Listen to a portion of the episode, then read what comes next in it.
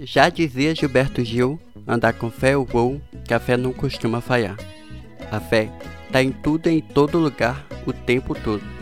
A fé está no amanhecer, a fé está no anoitecer. A fé está onde quer que a gente vá. Mesmo a quem não tem fé, a fé costuma acompanhar. Hebreus capítulo 11, versículo 1 diz que a fé é a certeza daquilo que esperamos e a prova das coisas que não vemos. Quando a luz no fim do túnel parecia ter apagado, a fé a acendeu novamente. A fé é o que nos trouxe até aqui e é o que nos levará adiante. Que em 2022 a gente ande sempre com fé, pois a fé não costuma falhar. Andar com fé eu vou, que a fé não costuma falhar.